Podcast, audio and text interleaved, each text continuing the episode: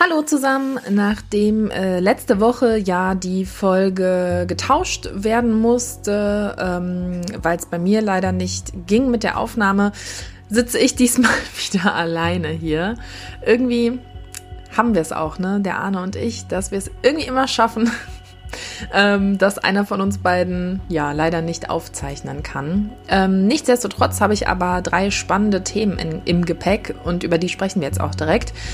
Zum einen äh, lustigerweise ein Thema, das wir vorletzte Woche im Podcast noch angesprochen hatten. Und zwar ähm, diese Dreieckswiese auf dem äh, neuen Dreiecksgebäude am Köbogen 2. Ähm, da hatte ich ja noch so darüber philosophiert, ob man da nicht Skifahren könnte. Ja, jetzt ist klar, äh, das ist verboten und noch ganz viel anderes. Da sind jetzt ganz viele tolle Piktogramme angebracht, ähm, was man da alles nicht darf. Darüber sprechen wir gleich. Außerdem schauen wir einmal auf die Erweiterung der K-Linie, sprich ähm, der Rheinbahnlinie, die nach Krefeld rüberfährt. Die soll ausgebaut werden. Das ist natürlich super für Leute, die regelmäßig damit fahren und äh, ja dann einfach schneller durch die Stadt kommen. Und in äh, 13 Düsseldorfer Quartieren soll jetzt Anwohnerparken kommen. Für die Anwohner wird es dann zwar nicht mehr kostenlos sein, da irgendwo stehen zu können, dafür aber ähm, ja, gibt es hoffentlich safe einen Parkplatz und man muss nicht stundenlang durch die Gegend gurken. Das kennen ja sicher viele von uns. Mein Name ist Charlotte Großer und ihr hört Folge 179 des Rheinpegels und der Rhein steht bei jetzt gerade mal nur 97 Zentimetern. Rheinpegel der Düsseldorf-Podcast der Rheinischen Post. Herzlich willkommen im Rheinpegel-Podcast. Jede Woche sprechen wir, beziehungsweise heute spreche ich darüber, was Düsseldorf bewegt. Mein Name ist Charlotte Großer. Ich mache bei der Rheinischen Post den Rheinpegel und bin ansonsten ähm, beim Radio tätig und äh, freue mich jetzt noch, ich glaube, einen Monat lang den Rheinpegel zu machen. Ich bin mir gerade nicht ganz sicher, ob es noch ein Monat ist oder noch drei Wochen. Dann ist auf jeden Fall Helene wieder zurück. Und ähm, da haben sich Helene und Arne auch, glaube ich, was ganz Nettes ausgedacht, um sie äh, wieder willkommen zu heißen. Aber darüber sprechen wir dann, wenn es kurz davor ist. Deswegen lasst uns jetzt erstmal auf unser erstes Thema schauen. Und zwar, ähm, was denn alles auf der Dreieckswiese am Köbogen verboten ist, weil ich sehr amüsant finde, ähm, nachdem wir tatsächlich erst vor kurzem darüber gesprochen gesprochen hatten. Da sorgen jetzt Piktogramme dafür, dass man ähm, da ganz viele Dinge äh, zu lassen hat. Zum Beispiel darf da, logischerweise, es ist ein Hausdach, kein Feuer drauf gezündet werden und auch nicht drauf gegrillt werden und auch kein Feuerwerk von gezündet werden. Ähm, außerdem haben da auch Einkaufswagen nicht drauf zu suchen, wie so ein kleines Piktogramm zeigt. Sonnenschirme und Nägel dürfen da auch nicht aufgestellt werden. Logisch, weil das halt alles Sachen sind, die dieses Dach beschädigen würden. Ähm, ja, und dann gibt es halt noch so eine Liste an Sachen, die ja wahrscheinlich einfach zu gefährlich wäre, aber irgendwie auch ähm, schade, dass das auch verboten ist. Also, E-Scooter dürfen nicht auf das Dach drauf und äh, das ist super in dem Artikel von Uwe Jens Runau dazu steht nämlich, dass direkt bei der Pressekonferenz ähm, ein E-Scooter-Fahrer versucht hat, mit Anlauf möglichst weit hoch zu düsen. Könnt ihr euch mal in dem Artikel auf RP Online anschauen. Da ist nämlich auch ein E-Scooter-Fahrer abgebildet, der auf diesem Dach herumfährt. Ähm, ja, und ähm, mein Vorschlag ist leider auch nicht erlaubt. Rodeln darf man auf dem Dach nicht, genauso äh, Skifahren. also alles, was irgendwie mit Sport, Beschädigung des Daches oder ähm, ja, auch eine Gefahr für sich selber oder für andere Menschen zu tun hat, ist jetzt offiziell verboten. Ähm, prüfen muss das Ganze oder kontrollieren muss das Ganze der Eigentümer. Das wird dann jetzt auch in regelmäßigen Abständen mal geschehen nach einer gewissen ja, Probephase, ob die Leute sich da auch dran halten, dass da halt kein Unfug auf diesem ja doch recht steilen Dach getrieben wird mal schauen. Also vielleicht wird es doch den ein oder anderen da hochziehen, um da irgendwelche waghalsigen Stunts zu treiben. Ach so, und apropos waghalsig, logischerweise ist es auch verboten, über die Glasbrüstung zu klettern. Ähm, da geht es dann nämlich sehr steil bergab. Und äh, ich hoffe, da wird es keine Unfälle geben. So, lasst uns direkt mal auf unser nächstes Thema schauen. Und zwar ähm, passenderweise ein Artikel vom Arne, der halt leider gerade nicht kann und nächste Woche dann auch im Urlaub ist. Deswegen äh, werdet ihr nächste Woche jemand anderen hier mit mir hören. Und zwar, dass jetzt in einigen Düsseldorfer Quartieren Anwohnerparken kommt. Äh, insgesamt 13 Stück ab 2022. Dazu werden jetzt erstmal noch äh, zusätzlich zwei Testquartiere umgebaut und ähm, das soll eben dazu führen, dass den Anwohnern da nicht ständig alle Parkplätze weggenommen werden, entweder von Dauerparkern oder von Pendlern, weil die da arbeiten. Es gilt dann für genau solche Autofahrer, also die da keinen Anwohnerparkausweis haben, ein äh, Parkschein oder Parkscheibenregelung. Und ähm, im Fokus stehen dabei vor allem halt Gebiete am Rande der Innenstadt oder am Rand von so Stadtteilzentren. Zum Beispiel rund um den Aachener Platz in Bilk oder um den Clemensplatz in Kaiserswerth. Welche Gebiete das genau dann sein werden, ähm, das muss jetzt noch geregelt werden. Das wird dann demnächst vorgestellt. Voraussetzung für so einen äh, Bewohner- oder Anwohnerparkausweis ist, dass man in dem Gebiet, wo dann Anwohnerparken gilt, auch seinen Wohnsitz hat und äh, das Auto muss auf denjenigen gemeldet sein. Der Antrag ist dann für ein oder zwei Jahre möglich, äh, online für 25 Euro pro Jahr.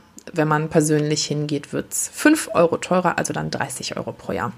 So, und für welche Quartiere das so grob geplant ist, sind einmal die alte Flughafenstraße in Lohausen, dann die Plüschowstraße in Stockholm, der Lichtenbrucher Weg logischerweise in Lichtenbruch, die Schanzenstraße in Oberkassel, die Ahnenfeldstraße und der Schillerplatz in Düsseltal, der Hermannplatz in Flingern Nord, die Gerresheimer Straße in Stadtmitte, der Lessingplatz in Oberbilk, die Vollmerswerter Straße in Vollmerswert, die Aachener Straße in Bilk, die Brunnenstraße und die Feuerbachstraße ebenfalls in Bilk. Und 2023 sollen dann noch fünf weitere dazukommen, nämlich, ich hatte ihn eben schon mal genannt, der Clemensplatz in Kaiserswerth, Grafenberg, die Niederkasseler Straße, die Hanseallee in Oberkassel und die Urdenbacher Allee in Urdenbach.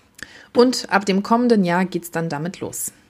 So, lasst uns noch auf unser letztes Thema gucken, und zwar den Ausbau der K-Linie, also der Rheinbahnstrecke zwischen Krefeld und Düsseldorf. Das soll sich in den nächsten Jahren verbessern.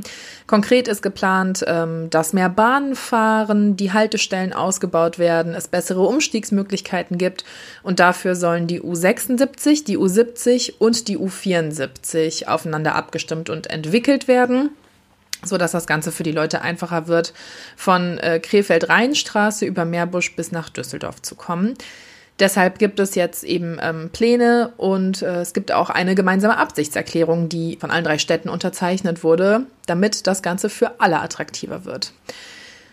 Der Grundstein für diese neuen Planungen ist eine Machbarkeitsstudie des Büros Stadtverkehr und die hat eben gezeigt, ähm, dass es quasi allen drei Städten etwas nutzen würde, und vor allem auch den Leuten etwas nutzen würde, die da leben, wenn die Strecken ausgebaut werden. In Krefeld und Meerbusch können äh, in Osterrad und Fischeln bis zu 12.500 Einwohner, für die quasi dann Wohnbauflächen entwickelt werden, wenn diese ja, Verbesserung der Strecke kommt. Und in der Machbarkeitsstudie wird deshalb mit 4.300 weiteren Fahrten pro Werktag im Schnitt gerechnet. Und weitere Aspekte, die da reinzählen würden, wäre, dass es mehr jüngere Pendler geben wird in Zukunft, dass ähm, das Autofahren teurer wird und es auch immer mehr Beschränkungen fürs Autofahren geben wird. Und deswegen würde es wohl reichen, laut dieser Studie, die ähm, Kapazität auf der Strecke um 20 Prozent zu erhöhen. Das Ganze ist dann geplant, das in drei Stufen umzusetzen. In der ersten Stufe soll die U74 von Düsseldorf bis Görgesheide im 20-Minuten-Takt ähm, mit mehr Fahrzeugen verlängert werden.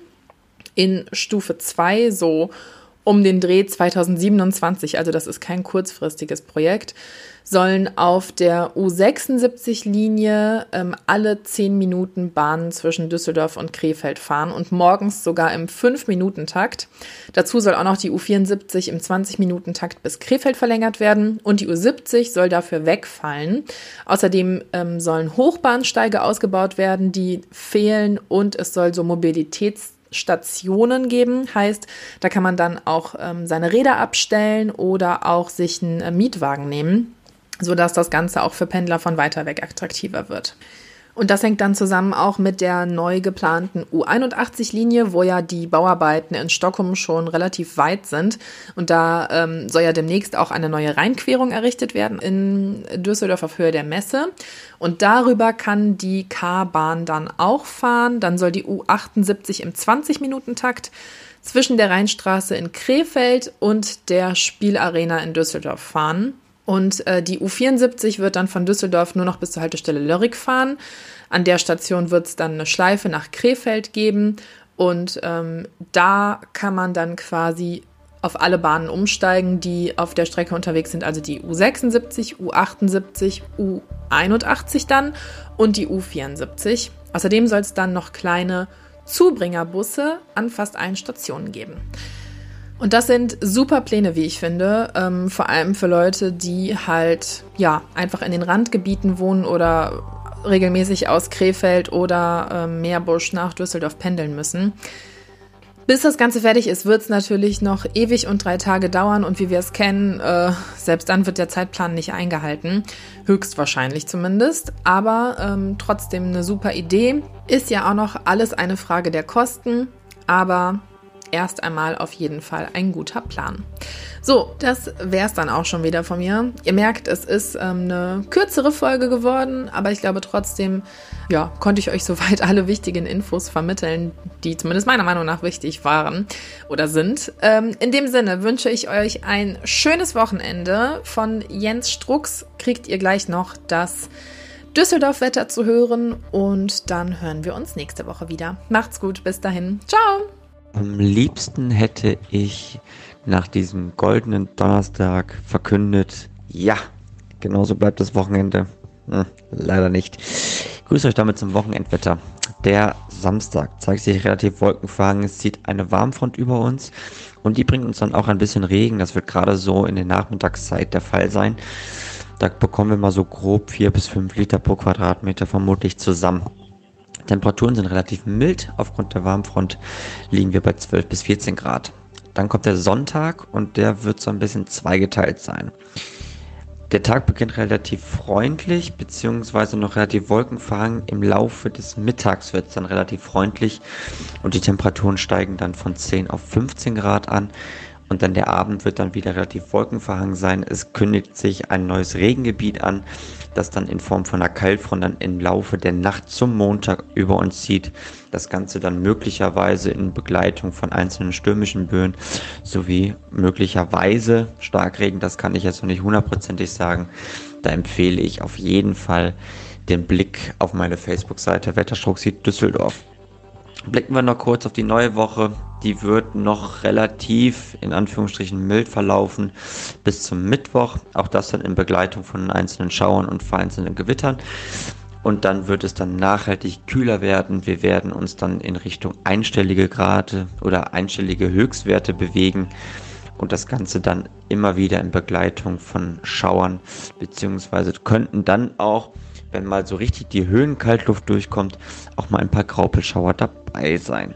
Was aber nicht dabei sein wird, wird es Schnee sein. Und das können wir zumindest relativ sicher sagen.